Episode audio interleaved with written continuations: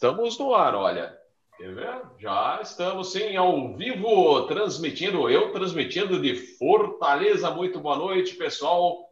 Bem-vindos a mais um episódio do canal Asa, Asa de Aviation Space and ATC. Aqui é o Robert Rubling, ou como preferem alguns, Robert Sopa de Letrinhas. Estamos iniciando então um Fly Safe, que é o nosso episódio de segurança de voo.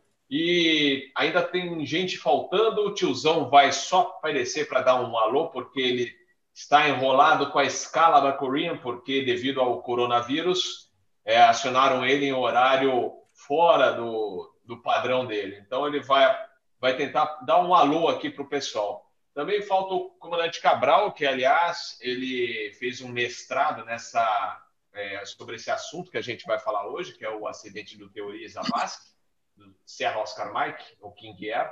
Então, ele tem bastante coisa que ele fez, várias entrevistas, todo o trabalho de mestrado que ele apresentou é, foi relacionado com esse acidente do Teoria. Então, mas antes vamos dando boa noite aqui para os nossos amigos, os nossos convidados já apostos. Temos o comandante Camacho. Boa noite, Camacho. Boa noite, comandante. O Camacho, para quem não conhece ainda, consultor na área de aviação, e também é, foi comandante né, de linha aérea durante muitos anos. Nos conhecemos a long time ago, né, Camacho? Na, na época da Varg ainda, e muitos debates de segurança de voo. Então, seja bem-vindo, você já tem participado aí ativamente aí dos nossos episódios. E Obrigado. também temos o comandante Schneider pela primeira vez aqui. O Schneider voa King Air, então vai também nos ajudar aí com informações uh, técnicas uh, sobre o avião, falar um pouquinho do King Air para a gente. Uh, lembrando então do acidente do Teori, que aconteceu em 2017, eu lembro até o que eu estava fazendo, estava em voo, chegando em Brasília, e quando eu pousei, a gente liga o celular para ver o que está acontecendo, né? cheio de mensagens, de repente eu me deparo com a notícia do, do Teori, foi 19 de janeiro é, 2017, é, o acidente do Teori, um King Air, e logo é, já surgiram as teorias de conspiração, porque o Teori Sim. era o relator da Lava Jato lá no Supremo e é, as fofocas começaram logo em seguida as primeiras notícias né, do acidente, porque foi é, um atentado e por isso aquilo, aquela, aquela aquele burburinho que a gente já conhece, sempre que tem alguém importante é, que é vítima de um acidente como esse, já pensam em diversas hipóteses, as famosas teorias da conspiração. Lamentei profundamente porque o comandante desse King Air era o Osmar Rodrigues, conhecido como Mazinho, é, meu querido instrutor da época do Aeroclube de São Paulo, me solou no Juliette Quebec Delta, se não falha a memória, um Cherokee do Aeroclube de São Paulo. Super instrutor, super pessoa, nota 10, é uma pessoa assim incrível e lamentável. A gente é, lamentou bastante, não só morte, logicamente, do Teoria, os, os outros passageiros estavam com eles, mas também do Mazinho, que era nosso colega aí, e uma velha águia e super experiente. Até causou estranheza um acidente como esse. Mas, então, resumindo, antes que os outros o Cabral possa chegar aqui e nos atender aqui na nossa live, uh, o Mazinho veio de São Paulo, Campo de Marte, para Paraty, no Rio de Janeiro, e a gente sempre tem debatido, não só aqui, mas também com os nossos colegas do Teaching for Free, as, as, os erros continuam é, se repetindo. Hoje mesmo, nós tivemos o acidente do 737-800 na Turquia, né, do Pega, da Pegasus, e a gente já vê que tem muita coisa errada lá, aproximação não estabilizada, é, alguns, algumas falhas que acabam levando ao acidente. A gente deve debater esse acidente um pouquinho mais na sexta-feira durante o Asa News. E, mas a mesma coisa é, aconteceu com o Mazinho, com o voo do Serra Oscar Mike, por mais que é, a gente estranha, porque é, ele era um comandante muito experiente no avião, na, naquele voo, naquela rota, é, mas infelizmente aquela rota, como o Cabral depois vai explicar, e o próprio Camacho, os demais colegas, é uma rota que a gente fala aquela é, como a gente pode, poderia dizer, a gente poderia dizer, uh, aquelas coisas meio no cambalacho, né? Ah, a gente libera, faz isso aqui, faz isso lá, a, entre aspas, a pelada oficializada, né? Então, é, o pessoal acaba acostumando com as coisas erradas. E foi o que aconteceu. Ele tentou uma aproximação para Paraty, com uma meteorologia bastante adversa. É, chovia forte, né, moderada forte, é, baixa visibilidade. Ele tentou fazer uma aproximação, não conseguiu. Em seguida, arremeteu. Na segunda tentativa, ele acabou colidindo com o mar. Né, uma, é, Para quem conhece, estuda aviação, sabendo das condições adversas, teto baixo, mar, é, voando sozinho, porque é, o King, depois o Schneider confirma isso para a gente, possibilita o voo com um piloto só. Então, se tivesse mais um é, piloto voando com ele, certamente alguém estaria prestando atenção em altímetro, etc., poderia alertar. E aí ele acabou entrando voando no oceano, né? Então, é, desorientação espacial. É, mas eu vou passar então para o Camacho, enquanto o Cabral não chega para apresentar os dados que ele tem. Camacho, mais uma vez a gente observando os velhos erros, né? É, desorientação espacial, aquele exceedance, né? Ah, vou tentar mais uma, eu consigo, eu já conheço a área e pressão talvez de, de patrão em cima. Olha, a gente tem que chegar e tanto que existem depoimentos que o Mazinho talvez ia fazer uma espera um pouquinho maior e de repente optou por executar uma segunda aproximação eh, imediata, né? É, tentou a primeira e emendou a segunda, não fez a espera que ele teria é, mencionado no rádio que faria e acabou desistindo e emendou a segunda aproximação que acabou levando ao acidente. É complicado, né, Camacho? Sempre é. Essas condições uh, atmosféricas adversas, elas já fizeram muitas vítimas. Né? A gente já poderia ter aprendido bastante com esses eventos e o tal do visuômetro não funciona. A gente aprendeu que não. Né? Pode dar certo uma vez, duas, três, mas em dado momento não vai dar. E quando não der certo, normalmente a gente vai se vitimar e vai levar gente, pessoas com a gente. Né? E o mais, que mais interessante nisso tudo aí é a total ausência de protocolo de segurança de um ministro ministro do Supremo Tribunal Federal. Né? O King Air é um avião que pode transportar até o presidente dos Estados Unidos. Tá? O comandante Schneider pode garantir isso, porque ele voa Exato. King Air. Mas é, não com um piloto. Né? Um piloto, mesmo que o outro piloto seja muito novo, que seja um piloto pouco experiente, aquela coisa toda, mas sempre vai ter aquele pequeno comentário que pode despertar tá? a, a memória, memória de segurança de cada um de nós, porque não existe um piloto até hoje que eu conheça, tenha conhecido ao longo da minha vida, que não tenha feito pelo menos uma pequena pelada. Né? Não existe, eu acho que não existe. Se apresentar algum aí, eu ficaria muito contente em conhecer. Porque só que demos sorte, demos sorte, não tivemos um acidente, não tivemos nada, um susto, talvez é, tremeu, tremeram as pernas, etc. e tal, papai, mas saímos para o lado de lá mas um dia não vai dar certo. E nesse dia, né, o copiloto faz falta, ele seria muito importante se tivesse lá para, pelo menos, ajudar o comandante em termos de cantar as, as altitudes e alturas, né, porque ele está por nível do mar, cantar as alturas, né, agora está com tanto, radioaltímetro, o que quer que fosse. Porque o avião, equipamento tinha, estava sobremaneira é, bem equipado. Né? Não dá para dizer que não. Agora, esse negócio que a ANAC devia rever, pelo menos isso, né, de aviões que vão instrumento, é, aviões de certo porte, etc. e tal, papapá, instrumento é necessário. Esse negócio de ficar economizando com copiloto, copiloto já é tão barato nesse mundo, infelizmente é, né? mas deixar um copiloto fora de uma cabine de, de comando, onde ele seria fundamental naquele momento para dar o start para o comandante, é hora de arremeter, vamos embora, vamos embora, e aí é quando o cara desperta, sai daquela visão de túnel, inicia a arremetida e vai esperar em algum lugar, depois volta e não é porque era um ministro de Estado que tinha que forçar e tentar pousar de qualquer jeito. Pelo contrário, era mais ainda um motivo para não pousar. Né? Independente das demais vidas, que sempre são importantes, mas um ministro do Supremo Tribunal Federal que estava às vias de um julgamento importante, tá? de, de, de, do seu protocolo de, julgamento importante, tá? no fim acaba levantando esse bocado de conjectura. Não sou totalmente contra. Acho que não houve nenhum tipo de vitimização tá? Que tenha sido é, caracterizada por um é, atentado. Não, eu acho que foi mesmo um acidente, tá? foi um acidente grave, tá? levado por uma situação de excesso de confiança.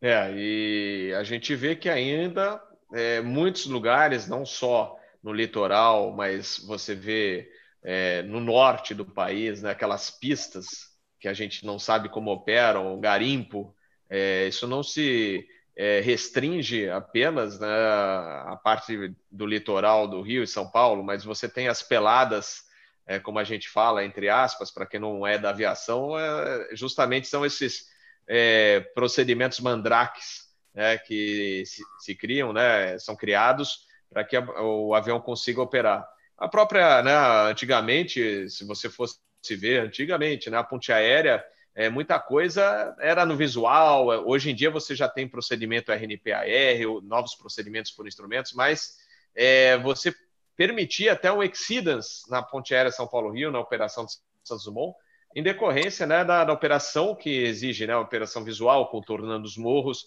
Hoje você já tem um procedimento por instrumentos adequado, mas até pouco tempo atrás muita coisa era feita em condições visuais. Né? É, então, uh, você, mas uh, certas pistas, né, principalmente essas menores, né, mereciam, é, em primeiro lugar, eu acho que todas né, merecem atenção por parte das autoridades você precisa ter um controle de tráfego aéreo adequado para essas áreas movimentadas. Angra, Paraty, tem um movimento absurdo de aviões. Né? E, e, se você for ver, né, não, não, não, o controle de, de, tráfego aéreo ainda fica devendo, e principalmente os procedimentos, né? sempre é, procedimentos é, é, montados para facilitar a operação dos voos visuais lá que estão chegando e tem conta com aparelho de GPS, mas não é o adequado. O adequado é que se faça um estudo é, do, da, de segurança, né, levando em, em, em consideração os, os, os, padrões de segurança para cada é, procedimento, um procedimento RNAV, por exemplo. É, eu, agora, é uma pena que o Cabral ainda não chegou, mas o Cabral tem muito a falar é, dessa parte de infraestrutura aeroportuária nessa área. Tanto que é, ele fez esse estudo para a universidade, né, do mestrado, apontando essas falhas. Né? É, não é verdade, Camacho? Agora, que precisa de, de uma atenção maior, está precisando. Com certeza. E essa atenção pode custar vidas, né? se não, ter, não tivermos o devido entendimento do que é a atenção. Né? Não deu? Vai embora, vai embora, volta depois, mas volta vivo. Né? É importante que o piloto tenha alguns dogmas né? nós pilotos tenhamos alguns dogmas que são é, não negociáveis. Esse aí não tem emprego, não tem nada, nada se negocia quando você tiver que colocar a segurança do voo como um todo na frente de compromissos e outras coisas que aí estão, que no final das contas resultam no que a gente acabou vendo.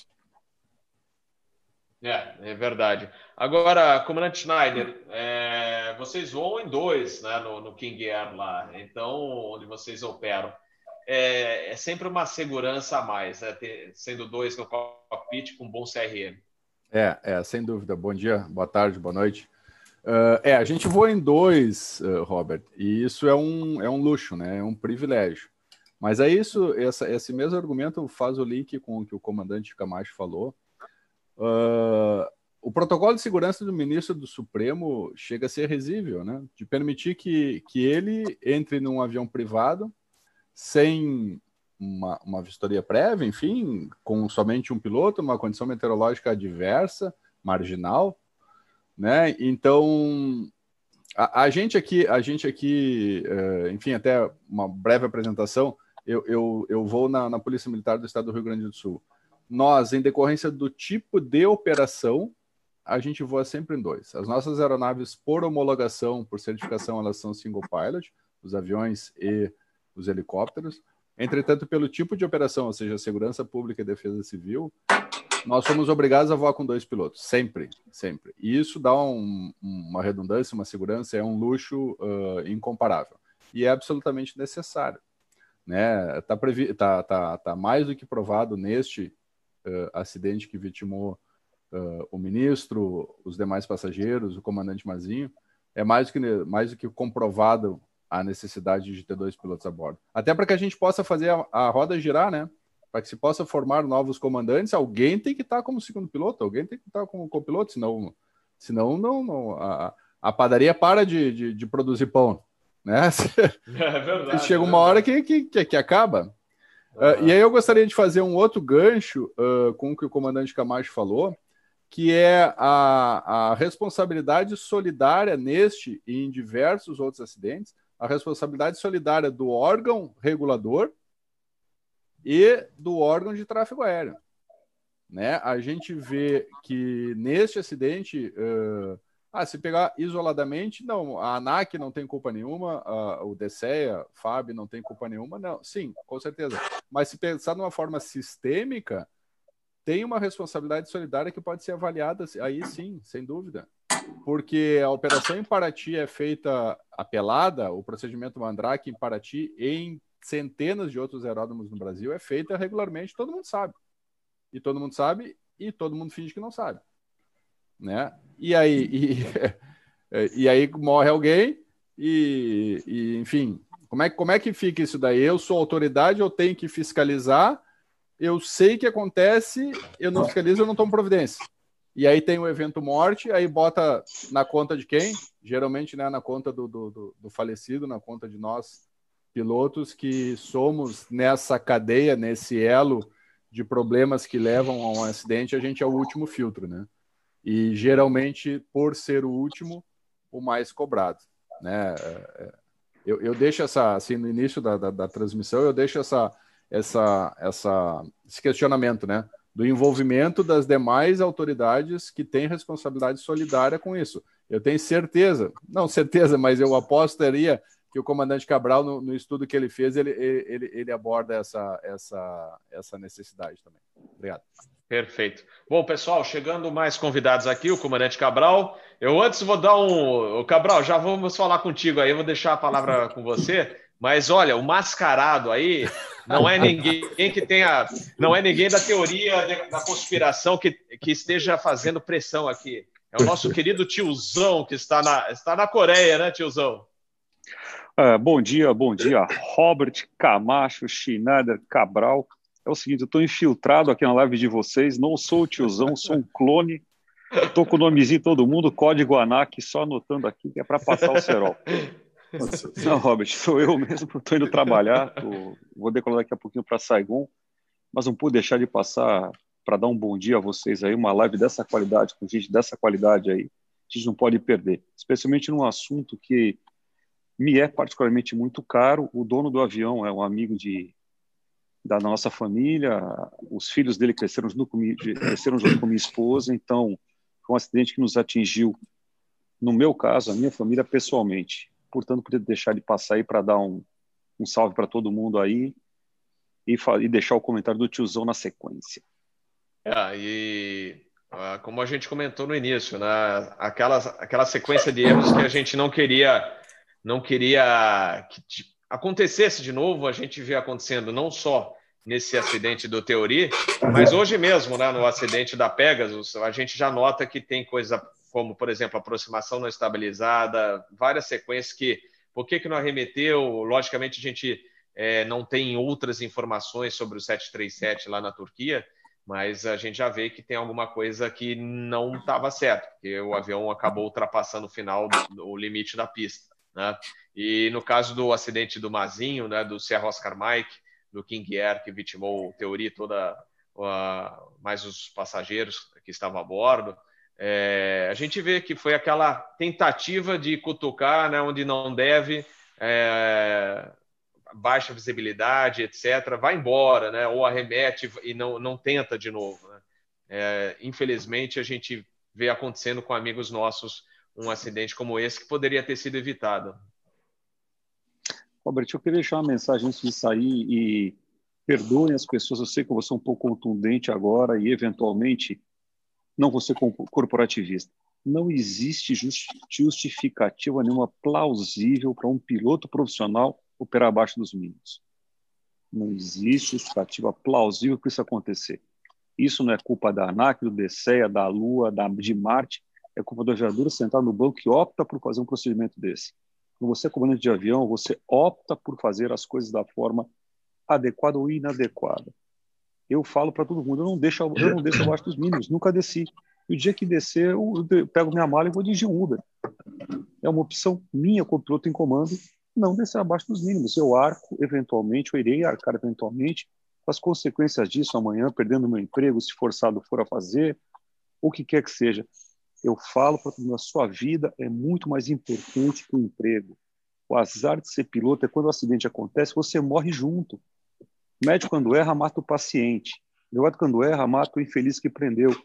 Você morre junto. Sua família fica sem o provedor, sua esposa fica sem marido, seus filhos ficam sem pai. Eu não estou julgando o acidente em si, eu estou colocando de forma geral. E faço alerta para todo mundo: não arrisque sua vida, não coloque risco numa atividade que já tem um risco latente enorme de forma desnecessária. O que a gente tem de acidentes ocorrendo em condições meteorológicas, é, não vou colocar diversas, mas comprometedoras, é uma enormidade. Né? Eu recebi o procedimento desenhado por Paraty, muito bonita carta, tem até um, né, um, morro atrás, os caras fizeram um, um layout. Como é que um cidadão opera dessa forma, gente? Não estou julgando esse colega que faleceu, que Deus o tenha, mas falei de forma geral, normalmente, como é que você pega um negócio desse e sai voando um troço desse aí? Um, um GPS que, porra, né, eu, eu, como profissional, não consigo entender como isso acontece. Sinto muito pelas vidas perdidas, espero que a lição fique, para encerrar, que a gente não seja obrigado a enterrar colegas em situações que seriam totalmente contornáveis. Então, recado do tiozão, voe com segurança, se preserve. A sua vida que está, está acompanhando o canal do Robert aqui é muito importante para a gente. É muito importante. Cada vida poupada pelo tempo que esses colegas assumidades estão aqui dando é muito importante. Todo mundo parou a sua vida para falar de segurança para vocês. Então, por favor, ouçam. E aqui o pessoal que está falando fala de porque viveu isso na carne. Aqui não, quem está falando não é o cara que fez uma faculdade de alguma coisa, ou é assessor, ou é especialista. É gente que sentou no banco do avião, amarrou o cinto e tomou susto também. Graças a Deus estamos todos vivos aqui para conversar. Mas cada um que está aqui também tomou seu susto, também correu o seu risco e aprendeu vendo ali, falou, pô, quase, né? Por favor, ouçam a mensagem deles. Desejo a todos um excelente episódio. Parabéns ao Robert pela coragem de colocar um episódio tão controverso. E tamo junto. Daqui a pouco o tiozão decola para Saigon, fazendo o que eu sei fazer de melhor, que só pilotar avião, porque não sei fazer mais porra nenhuma da vida além disso. E de máscara. Né? Ah, é. De máscara. É, o, pessoal, o pessoal tava postando o número de palavrões, hein? então ó, você foi comedido. Não, foi um só. Foi um só. Um só. Do DC3 eu falei uns 90, mas do DC é. foi um só. Aliás, amanhã Parabéns, tem. É, valeu, tiozão. Olha, valeu. Rafael, é, boa viagem para você. Cuidado aí com a coronavírus. Tome os, os devidos cuidados. É, no Asa News de sexta-feira a gente vai comentar um pouquinho mais. Colegas aí Estaremos que estão lá. sendo dispensados, brasileiros, China Southern e outras empresas aí estão com licença sem vencimento, então tá, o negócio está russo, né? como dizia antiga, a gente tá. falava antigamente. Então, tá. boa viagem para você. É. E, boa viagem a você e a gente se fala sexta-feira no Asa News. Amanhã tem Combinado. cafezinho de aeroporto só sobre a situação do nosso acervo de aeronaves antigas DC-3 que foi é, lamentavelmente destruído, o Vitor Bravo Fox. Amanhã é um episódio às nove da noite do cafezinho só sobre esse assunto aí. A gente já comentou no Asa News do dia 31 e amanhã a gente vai falar um pouquinho mais sobre esse triste assunto. Tiozão, bom voo. Beleza. Muito obrigado. Estou aqui assistindo aqui, afastado aqui, mas estou com fone de ouvido. O tempo que der, eu vou ficar nesse Show de, de vocês para aprender alguma coisa com essas assumidades aí. Muito obrigado. Show de bola. Valeu. Cabral, você você estava jantando em Curitiba no, no hotel mesmo? Não, vou, olha, Robert, boa noite, boa noite a todos. Já boa noite aqui em Curitiba. Aí, você está em São Paulo? Está em casa? Tá tô em Fortaleza. Ó, eu tô aqui perto do frigobar, arranjando um cantinho para falar, porque aqui é difícil conseguir um canto, né? No hotel aqui, de... o da praia, sabe? O da praia. Eu não, eu, não muito... sei, eu não, sei, se você percebeu o movimento aqui também. Eu vou falar um é. pouco mais devagar hoje, porque é. a internet, o meu 4G tá, tá ruim. Agora uhum. já o Wi-Fi tá péssimo. Então, entre o ruim e o péssimo, eu optei pelo ruim.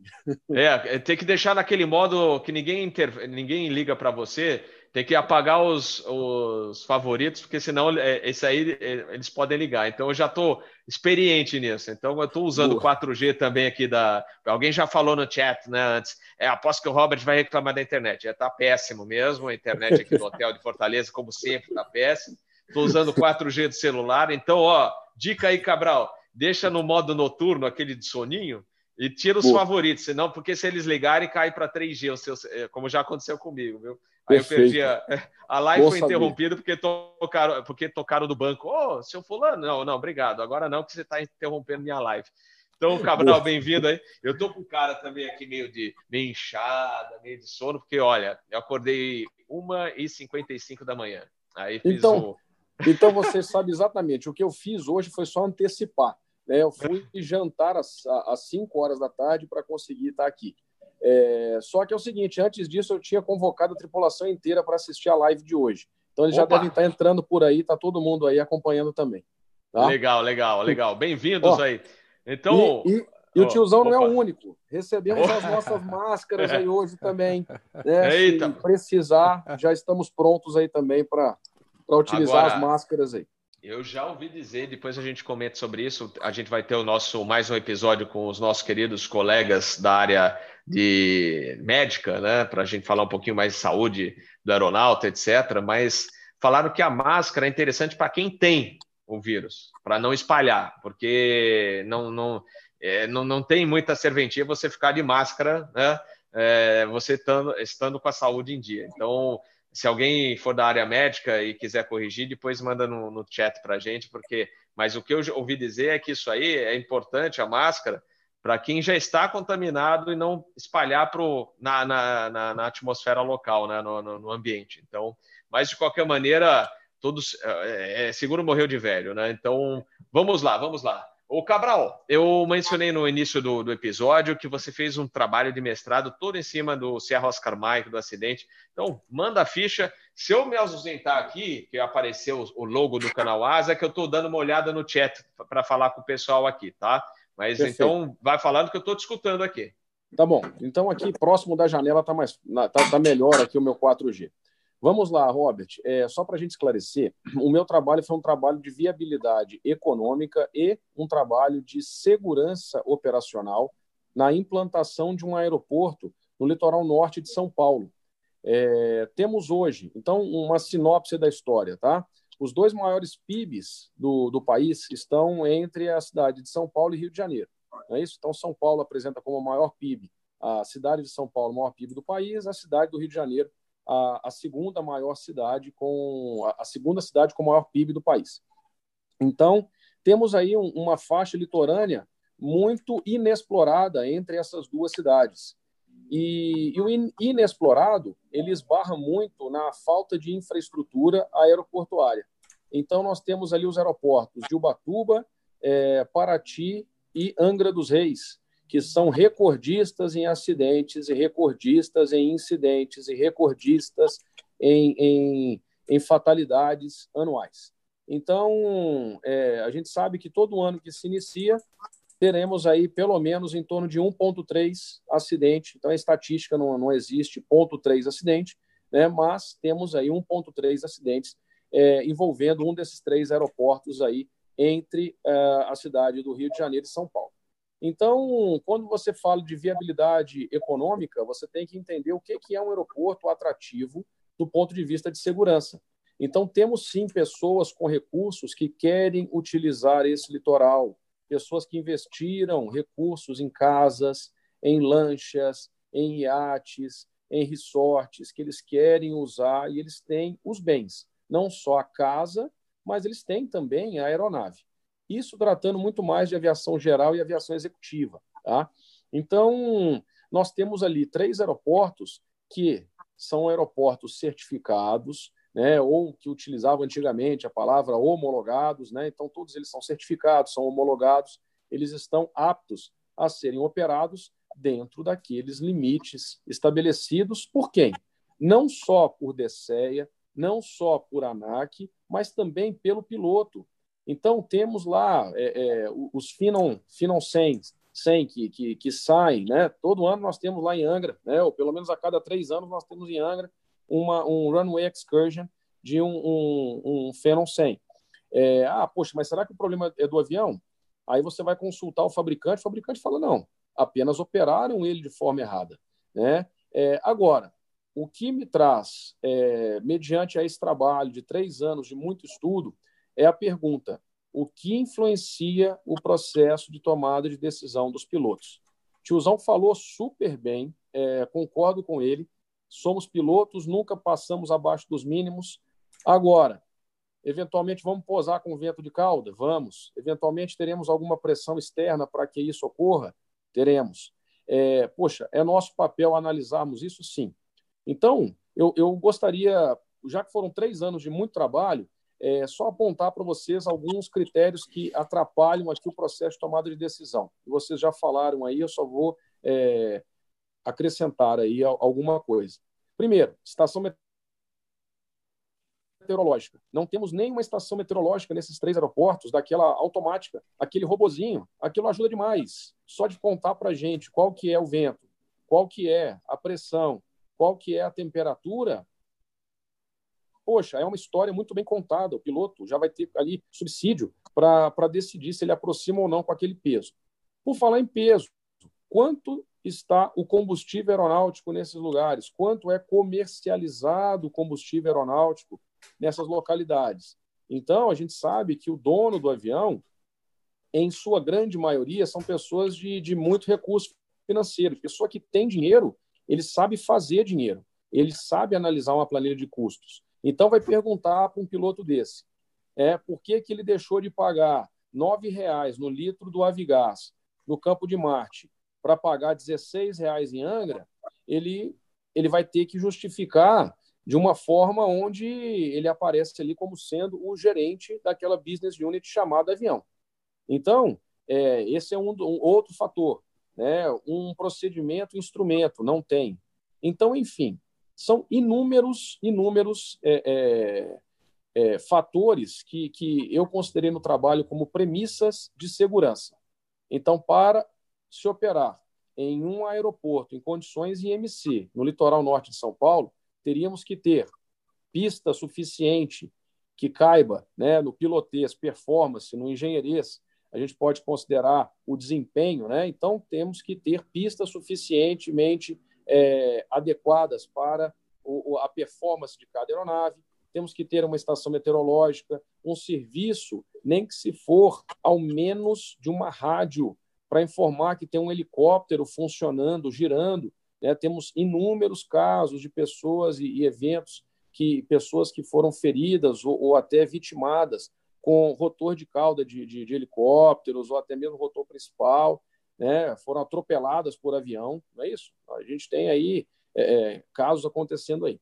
Então, enfim, existem algumas premissas, é, como, como o tiozão falou, é, a culpa, e, e, aí a gente tem que cortar um pouquinho na carne, porque nós somos as pessoas que estão, estamos ali operando essas aeronaves. Então, eu, como proprietário de, de um monomotor, é, eu, eu, eu, faço a minha análise. Né? Poxa, a aeronave está certificada para voos IFR? Sim. Ele tem um Garmin 430 que pode plotar todos esses pontos? Sim. Mas a infraestrutura, o aeroporto, ele não é certificado para um procedimento IFR. Então, a gente tem que cortar um pouquinho na carne também, Robert, e, e vamos, é, é, dentro dessa discussão, colocar a infraestrutura como sendo uma, um fator contribuinte no processo de tomada de decisão desses pilotos? Sim. E, por outro lado, temos nós que aceitamos tudo. Então, o tiozão, ele, ele é, eu acho que ele, ele, foram só dois palavrões aí no discurso dele, agora né? Então, de uma forma menos enfática do que, do que geralmente ele coloca, e colocou super bem, temos que cortar um pouco na carne também e saber que estamos nós operando essa máquina e temos que voltar, sim, para as nossas casas, para as nossas famílias. Agora, você fez uma pesquisa ampla, já que foi trabalho de mestrado. O que está faltando? Por que, que não evolui essa área é, entre São Paulo e Rio? Por que, que não, não, é, todo mundo sabe que está errado, tem muita coisa errada e não deslancha. Perfeito. Robert, o aeroporto que eu propus foi na, na cidade de Caraguatatuba. É, é uma cidade que ela já é, é naturalmente a entrada de acesso à Ilha Bela, São Sebastião é, e Ubatuba. E hoje, e por que, que não se investe? Aeroportos de, de porte médio geralmente não são aeroportos viáveis do ponto de vista econômico. Então, a iniciativa privada não tem interesse em colocar aquilo lá e as prefeituras, eventualmente, por não terem uma assessoria adequada, é, também veem aquilo como um projeto não viável. Então, apuramos aí um aeroporto para ter é, dimensões parecidas com o aeroporto de Navegantes, onde tem lá seus 1.700, 1.800 metros de área pavimentada com as rezas. Eu não sei se você vai deixar escrito aí toda essa parte técnica, tá? mas as rezas são as chamadas Runway End Safety Areas, são áreas de segurança de final de pista, é, e elas não necessariamente precisam de ser pavimentadas, elas podem ser apenas uma área plana é, ao mesmo nível da pista. Tá? Então, você tem como é, investir ali em torno de 100 a 120 milhões de reais é, num aeroporto com uma estrutura que tenha balizamento noturno, é, infraestrutura suficiente para comportar uma torre ou uma rádio, um procedimento é, IFR certificado pelo DSEA e, e pelas autoridades aeronáuticas, aí sim você começa a ser um atrativo para a, a cidade, um atrativo de, de demanda e também de serviços prestados ali. Só que o que acontece? É, quem vai querer investir hoje seus 100, 120 milhões de reais em algo que não sabe em quanto tempo vai, vai ter esse retorno? Né? Qual que é o meu custo operacional desse aeroporto? Então, o custo operacional de aeroportos, em, em sua grande maioria, são custos altos. Então, dentro de um mercado competitivo, onde as companhias aéreas é, vão precisar de uma análise de demanda muito apurada, muito precisa, para você abrir o litoral norte de São Paulo para o resto do mundo, você vai precisar de estudos é, mais aprofundados. Então, eu colocaria aí em torno de 10% de estudo e 90% de muita coragem. Coragem política e coragem de investimento também. Né? Lembrando que um, um aeroporto naquela região não conectaria aeroportos de São Paulo ali para aviação comercial, conectaria apenas é, aviação geral e executiva. Né? O, o, os aviões da, da aviação é, comercial e, e, aviação regular, vamos chamar assim, seriam conectados em hubs como Brasília, Porto Alegre, é, Confins, né, e eventualmente até algum destino ou, ou origem é, estrangeira, né, Buenos Aires, Montevidéu, que, que são os maiores atrativos aí de demanda para o aeroporto ali na região. Agora, eu vou até passar para o Camacho. Camacho, você é consultor e pode ser respondida também por você, Cabral Schneider. Quem que, é, que tem que ser cobrado numa hora dessa, por exemplo, você ainda ter tanta operação é, Mandrake né, nesses grandes, nesses aeroportos de tanto movimento de, é, do PIB, né? Do grande parte do PIB que é de São, de São Paulo e Rio, é o DCE, a ANAC. É, por que, que ainda não temos grandes procedimentos, uma torre de controle? Quem Fica a cargo de vocês aí, quem quiser responder, que, que fique à vontade. Eu prefiro, se você deixar essa pendente, para eu entrar num ponto que eu achei interessante aqui. Na verdade, quem não quer que esse aeroporto se torne mais qualificado são esses PIBs elevados do país, que operam lá naquele, naquele aeródromo. Né? Eles não têm o menor interesse que vulgarize ou que torne popular aquele paraíso pessoal. Né? São centenas de milionários que têm casas, que têm, não vão só de avião, não, eles vão de, iate, vão de barco, vão é, em outro, outros meios de transporte que permitam se chegar naquela localidade. Né? Mas tenho absoluta certeza que, se fosse desejo dessa minoria, entre aspas, tá?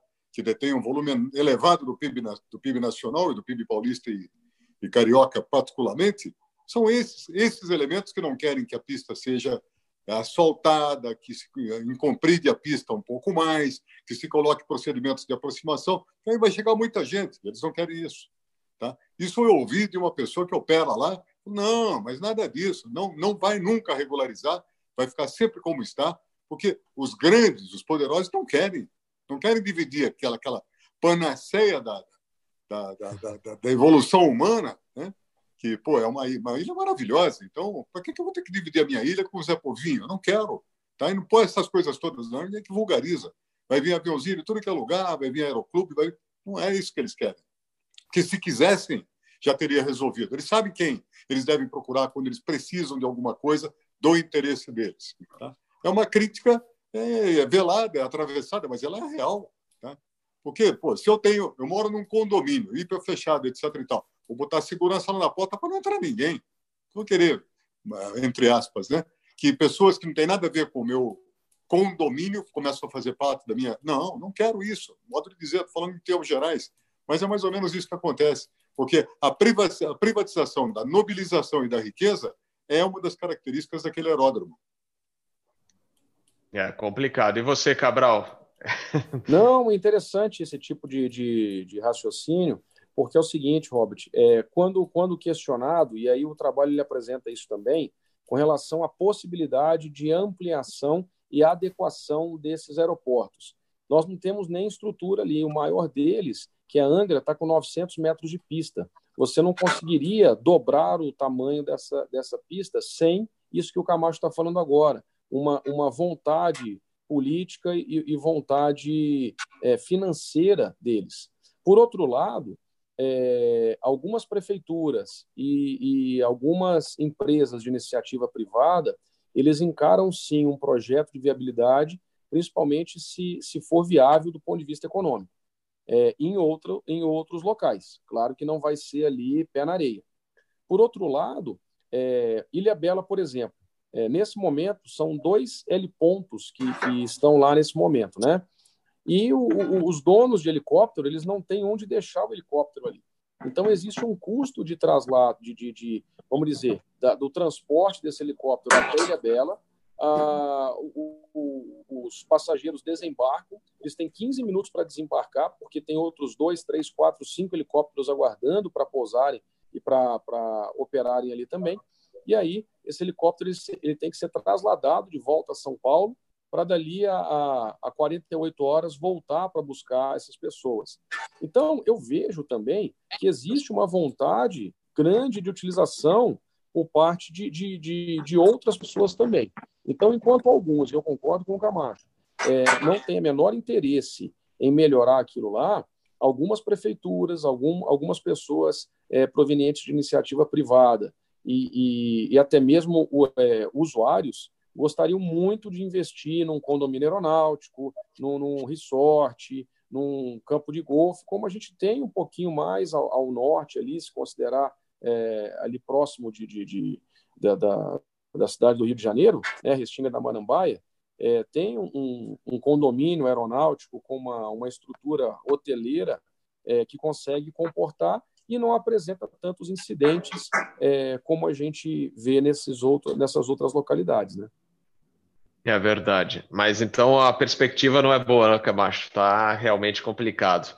É, vou aproveitar e falar com o comandante Schneider, é, que está acostumado a voar King e tem muito contato com o pessoal que voa King. Porque a gente que voa aeronave grande, só opera né, em grandes aeroportos, não tem, não sente tanto isso na pele, mas vocês que operam em aeroportos é, pequenos sentem mais essa deficiência na infraestrutura, não é verdade? É, é sem dúvida, Robert, sem dúvida. E, e aí envolve uma política de, de, de, infraestrutura global do país, né? Rodovia, ferrovia, aeroportos, enfim, uma política de transporte para o país. Uh, e aí, aproveitando esse gancho, Robert, eu queria, eu queria aproveitar uma fala do, do, do tiozão, Uh, porque tem, tem, tem, uma pequena diferença, assim, uh, tu falaste agora há pouco, uh, vocês que voam aeronaves grandes, né? A aviação 121, a aviação de linha aérea, né, para quem não é familiarizado, ela vive num paraíso, né, se comparar com a, com a aviação da, da 90, com a aviação geral. Uh, porque na 90, esse, esse, eu, eu, eu concordo 100% com o que o, o tiozão falou, de que é culpa nossa, de nós pilotos, exceder ou não exceder o, os limites. Entretanto, para o pessoal que está lá na ponta, o camarada que está lá batalhou, gastou um caminhão de dinheiro na sua formação, conseguiu seu emprego, está ganhando ali o, tá salvando a, a, a estrutura familiar dele.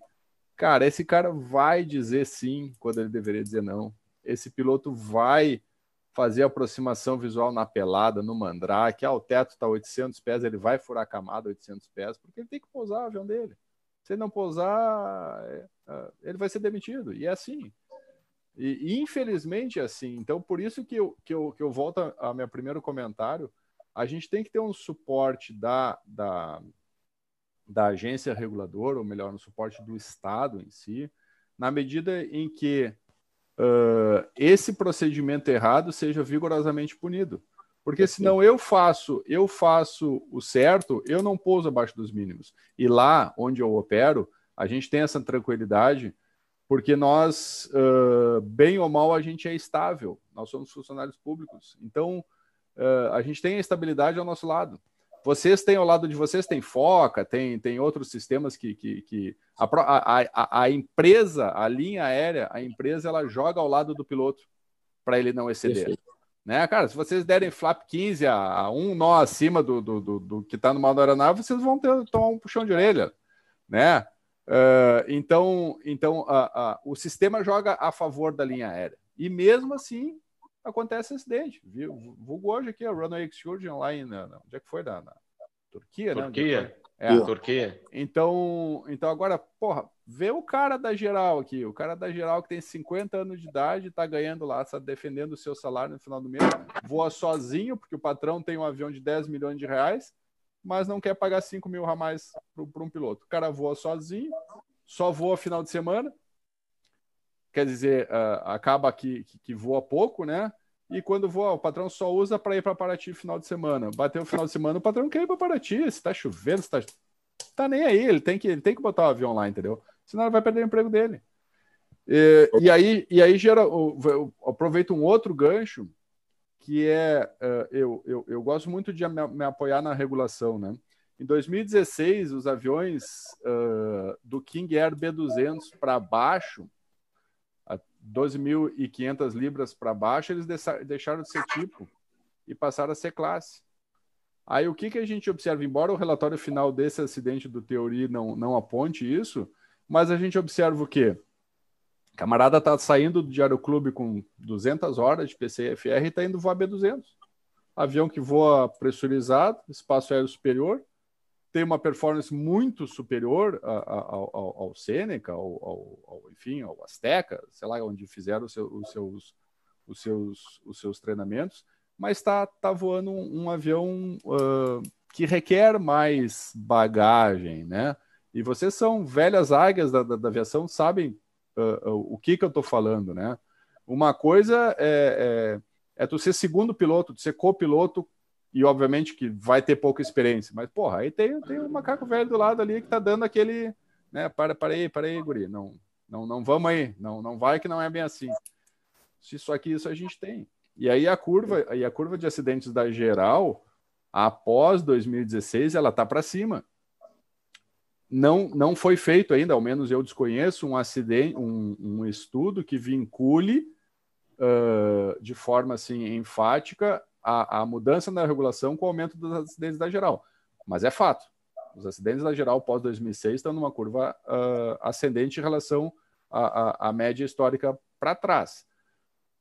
A agência reguladora pegou uma, uma, uma norma dos Estados Unidos, copiou, colou, traduziu e aplicou no Brasil com outra cultura, outra infraestrutura, outra.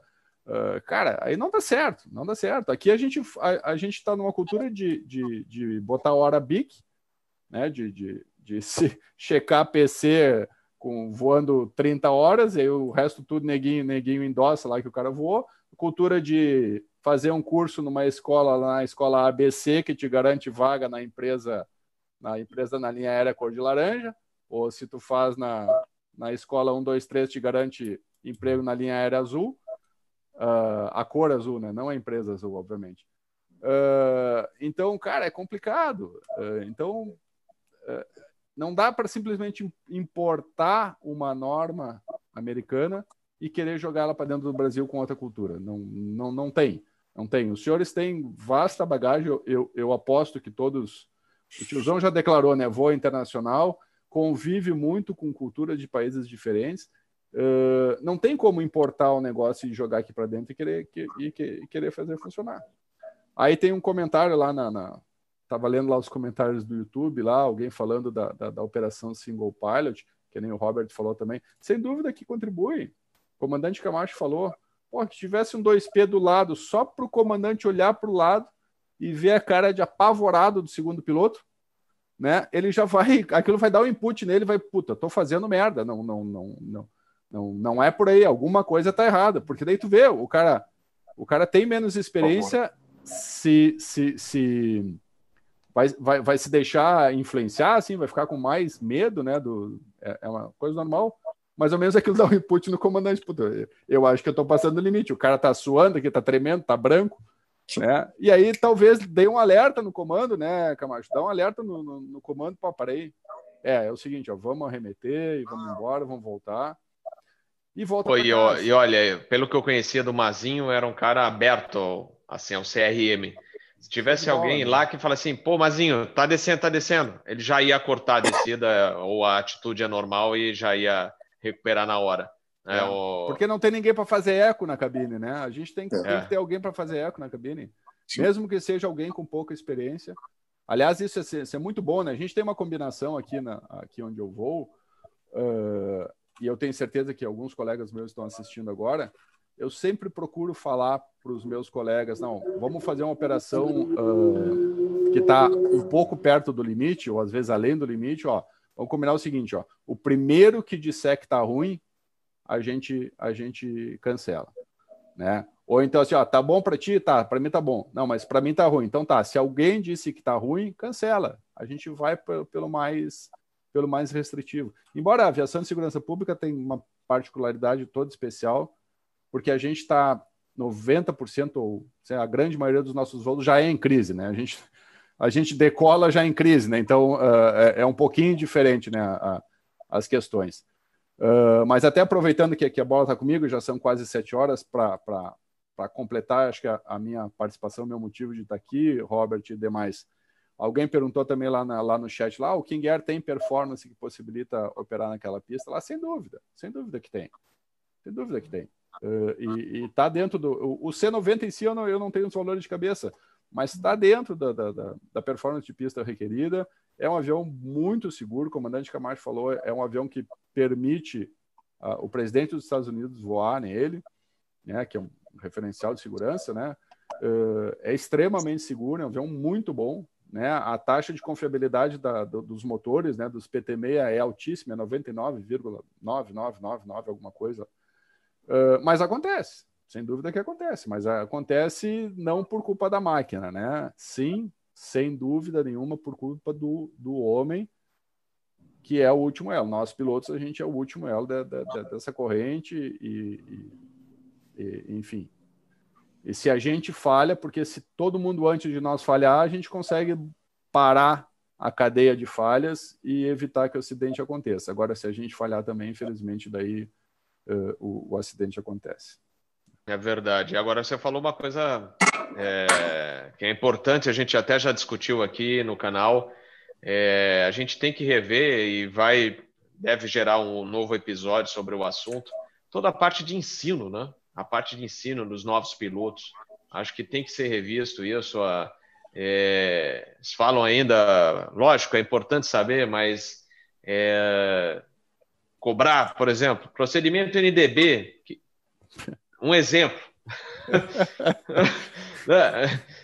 então são coisas assim, meu Deus, mas eles cobram isso, é, não, agora entrar, querer mais, querer isso, não sei o uh -huh. que. Em 2020.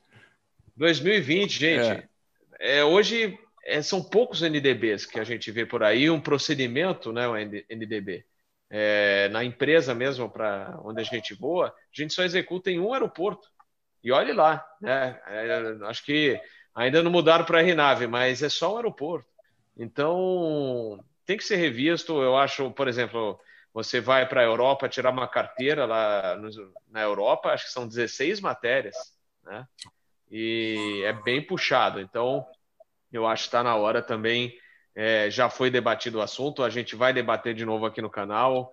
É, quem sabe levar o assunto para discussão no nosso evento em que deve, a gente deve organizar para outubro. Isso é uma, algo que deve ser é, sempre lembrado que tem que ser revisto. Né? A parte de ensino no Brasil, às vezes mesmo o piloto brasileiro chega lá no exterior, ele sente dificuldade, às vezes até falando, nossa, olha o nível, o que, que eles cobram aqui é muito diferente, né?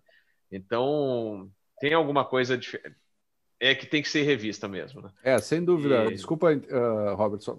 Pode falar. Uh, uh, a própria prova, eu não sei se na linha aérea se funciona, mas na geral nós tínhamos que fazer uma prova de regulamento IFR, regulamento de voo, a hum. cada ano. Até isso acabou, cara.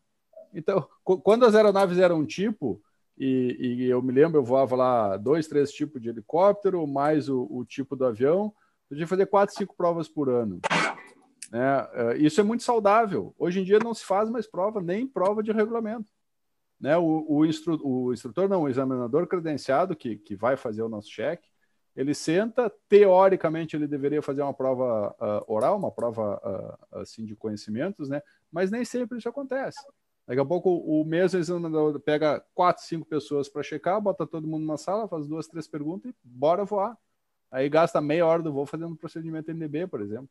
Então, o treinamento, o ensino, eu acho sim, tem que ser revisto. É impossível a gente formar pilotos hoje com cinco matérias, né? As cinco matérias, as, as clássicas. E olha que essas cinco matérias são essas cinco matérias há quanto tempo? né? Comandante Camacho, que eu creio que é o mais, o mais sênior aqui, o senhor fez cinco matérias na, na, na, na NAC, né? E ainda hoje são cinco matérias, 2020, cara. DAC, na nossa época era DAC ainda. É, é, eu peguei DAC também. Todo, eu, mundo, todo, todo mundo aqui. Então, então, cara, não pode, cara. Aí tu estuda, aí tem cursinho, aí tu vai, tu estuda pelas questões, tu pega a manha de fazer a prova, né? Tu não precisa conhecer nada, tu pega a manha de fazer a prova. E, e, e, vai lá e passa e se torna um piloto. Ah, ok, eu acho até que agora a linha aérea está exigindo uh, ciências aeronáuticas, né, algumas empresas, o que já é um, um, um, É um ganho. Um ganho, sem dúvida. Mas a regulamentação não. Né? A regulamentação é aquelas cinco matériazinhas ali, vai lá, faz 100 questões.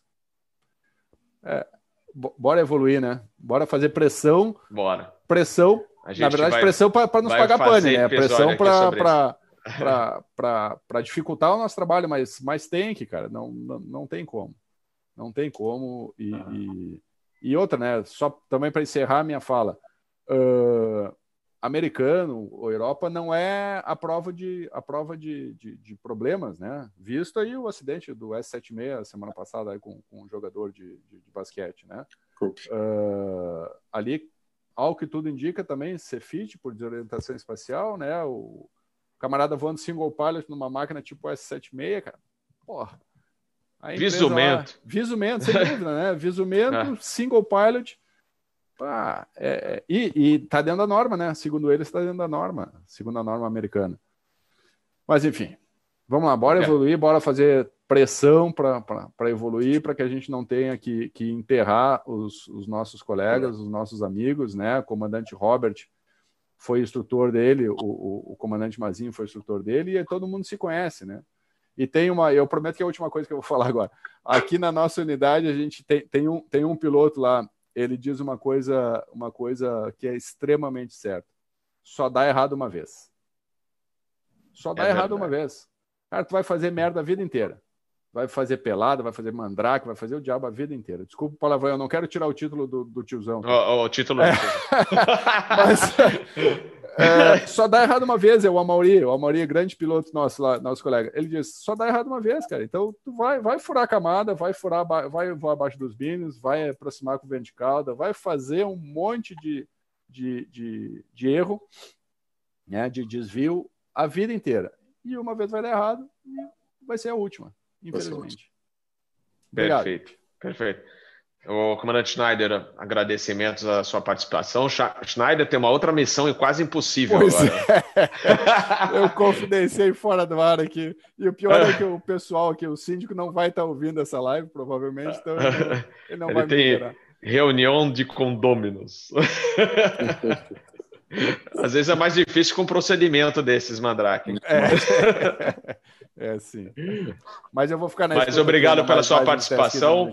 Eu que agradeço. Tá joia. E, Schneider, é, a gente até já comentou no WhatsApp que a gente vai fazer uma, é, reportagem, um bate-papo, uma live especial com vocês que voam King Air, porque tem, vocês têm um grupo de WhatsApp só de operadores de King Air, então é, vai, vai gerar um bate-papo bem legal, um cafezinho vai, vai. aí. Eu quero ver o que, que eu vou apanhar, que eu já devo estar apanhando no grupo de, de piloto de King agora.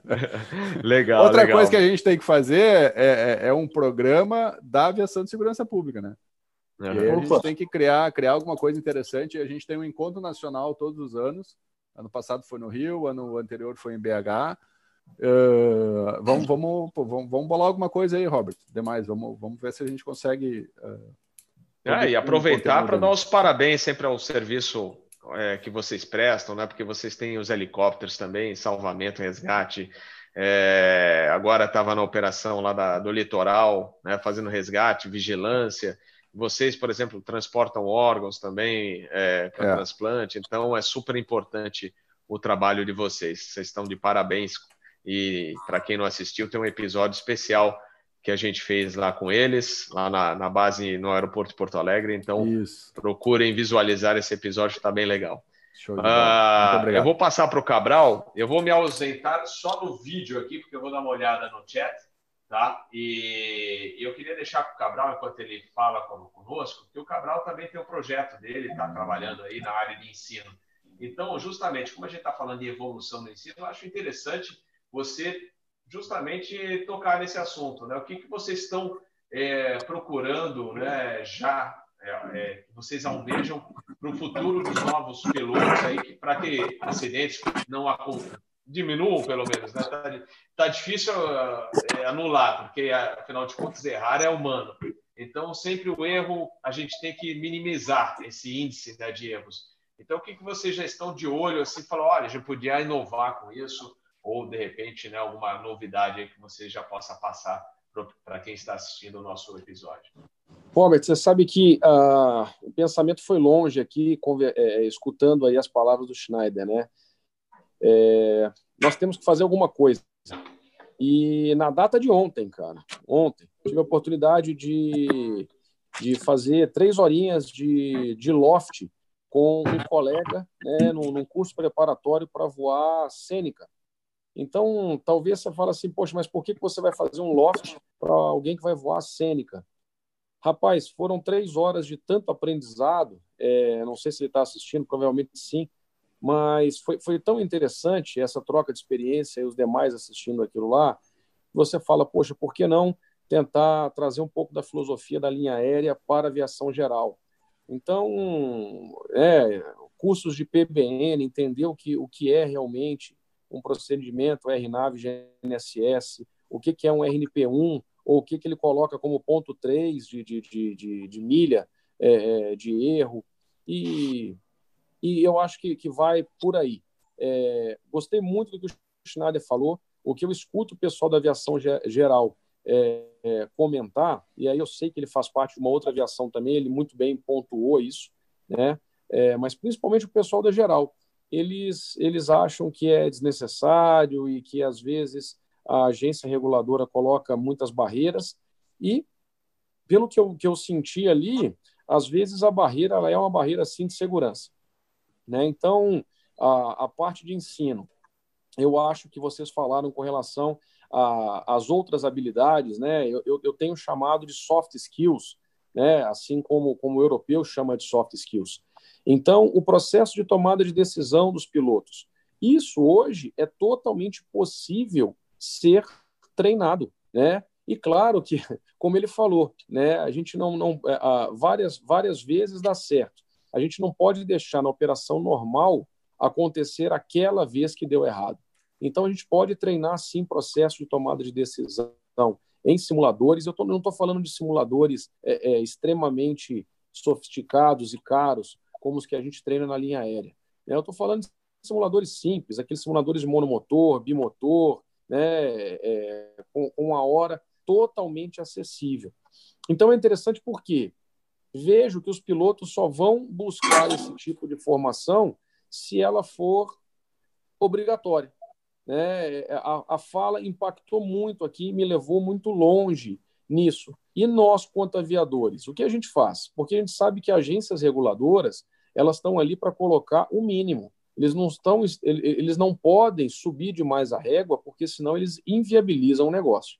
Então eu deixo aqui todos nós com essa com essa questão reflexiva. É, é, é não é. É o que você apontou. Que, quais são os próximos passos? É, exatamente. Eu aproveito, olhei, nossa, tem bastante gente acompanhando. É difícil lembrar de todos para a gente dar um alô aqui. O Enio Bill Jr., que já é, é, participante aqui também no Teaching, o comandante Fleming, Fleming, bem-vindo aqui.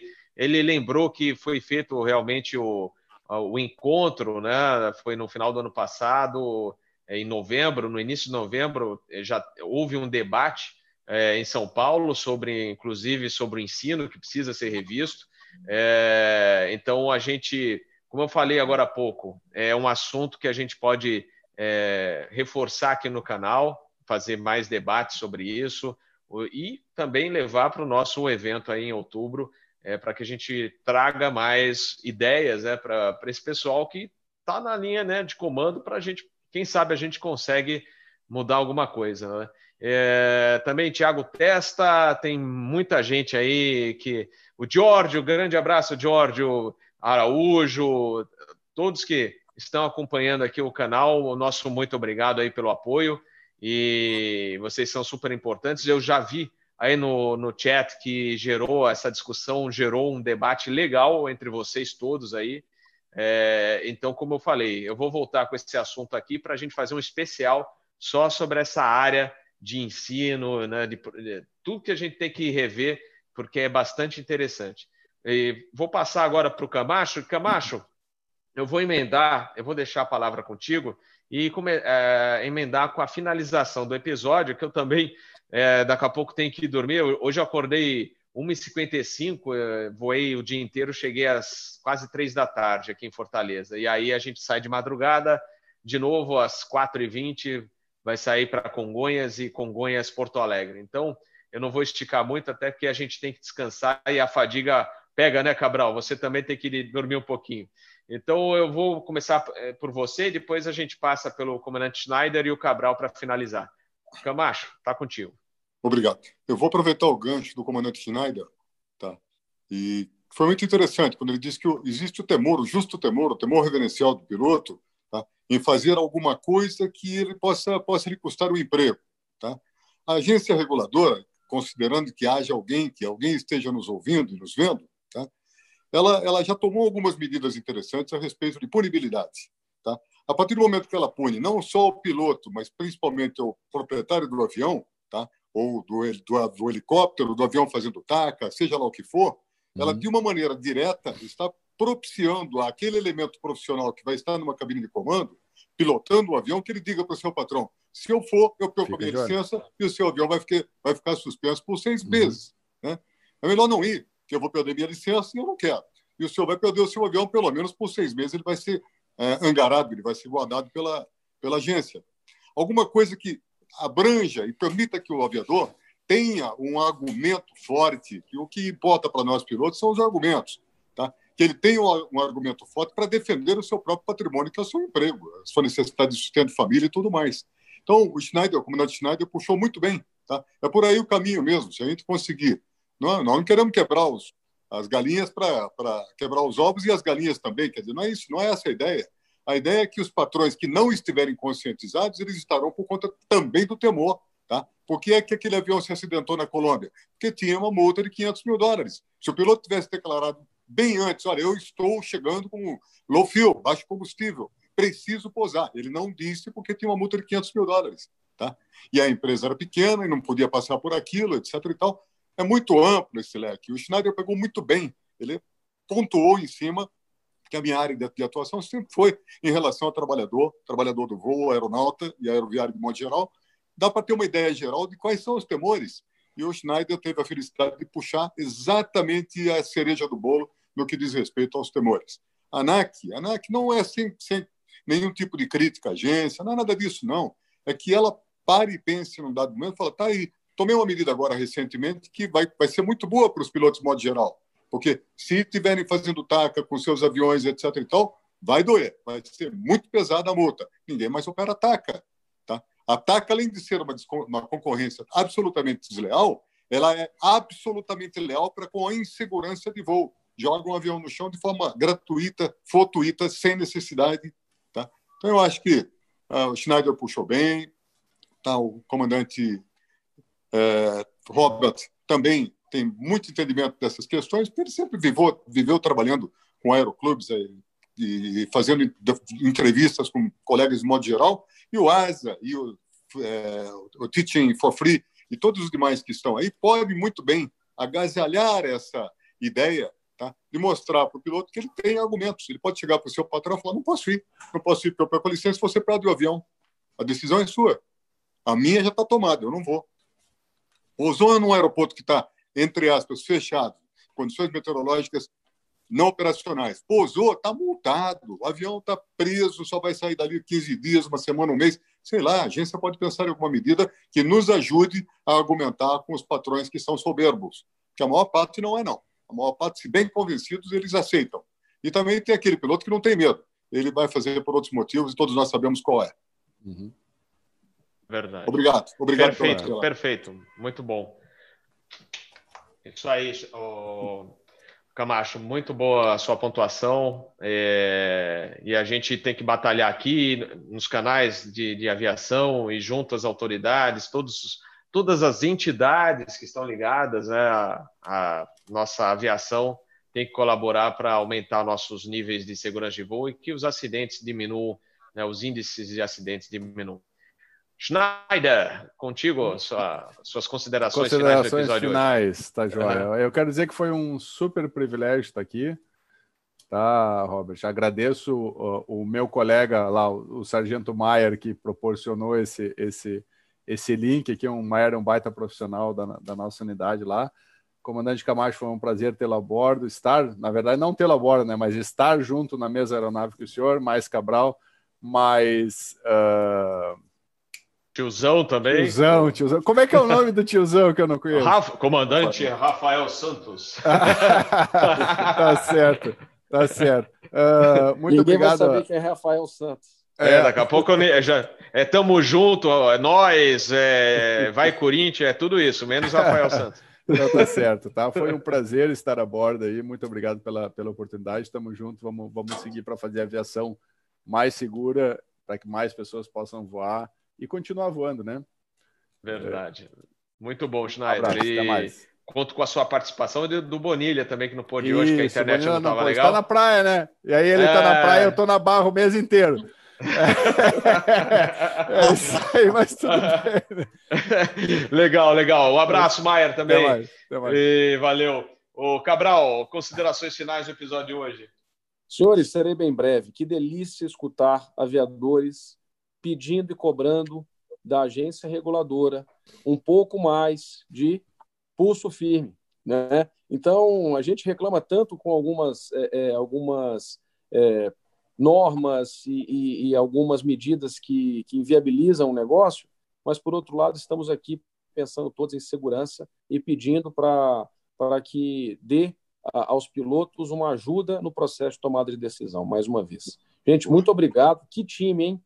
Que bacana. Oh, show cansado, de bola, foi muito acabado, legal. Mas, ó, é, mas é, também hoje, hoje eu já percebi, né, no, falei assim, pô, não tá legal assim, é porque também a gente tá né, no finalzinho do dia começa a degringolar né, o raciocínio. mas valeu, Cabral. E, pessoal, foi show de bola. Mais uma vez agradecendo a quem está acompanhando aí, os nossos assinantes, tanta gente, Giovanni Cardoso, é, nosso querido é, comandante virtual, é, nossa, Eudes, um abraço para todos vocês. Fica difícil é, dar abraço para todos agora, porque a gente ia ficar até o final da noite aqui. Mas agradeço, inclusive, o apoio de vocês e mais uma vez pedindo né, pra, é, que vocês possam contribuir com a gente, é, divulgando o canal Asa e o Teaching for, for Free também entre seus amigos, compartilhem os vídeos, deixem o seu like. Os dislikes, é tudo bem, a gente até agradece também, porque eles sempre estão frequentes. Até nem começou o episódio já deixou dislike, ou seja, é frequente no canal. Então, vocês também, os nossos sinceros agradecimentos. E não esqueçam também que esse episódio Vou tentar hoje, não prometo, mas eu vou mandar para o podcast, tá? É, algumas plataformas, né? Spotify, como eu falei, o, o Apple Podcast já tem. Então, procurem lá, vão fuçando que vocês encontram, tá? E então, lembrando que amanhã, se eu estiver inteiro no final do, do dia, nós teremos uma live às nove da noite do cafezinho do aeroporto falando sobre essa destruição do DC-3 do Vitor Bravo Fox e a situação do nosso acervo de aeronaves históricas, né? E na sexta-feira também no mesmo horário às 21 horas o Asa News da semana. Um abraço a todos, uma ótima noite. Agradeço a todos vocês. Pessoal, Cabral, Schneider, Camacho, bom descanso que a gente agora tem que dormir. Valeu, pessoal. Boa noite. Até mais. Tchau, tchau.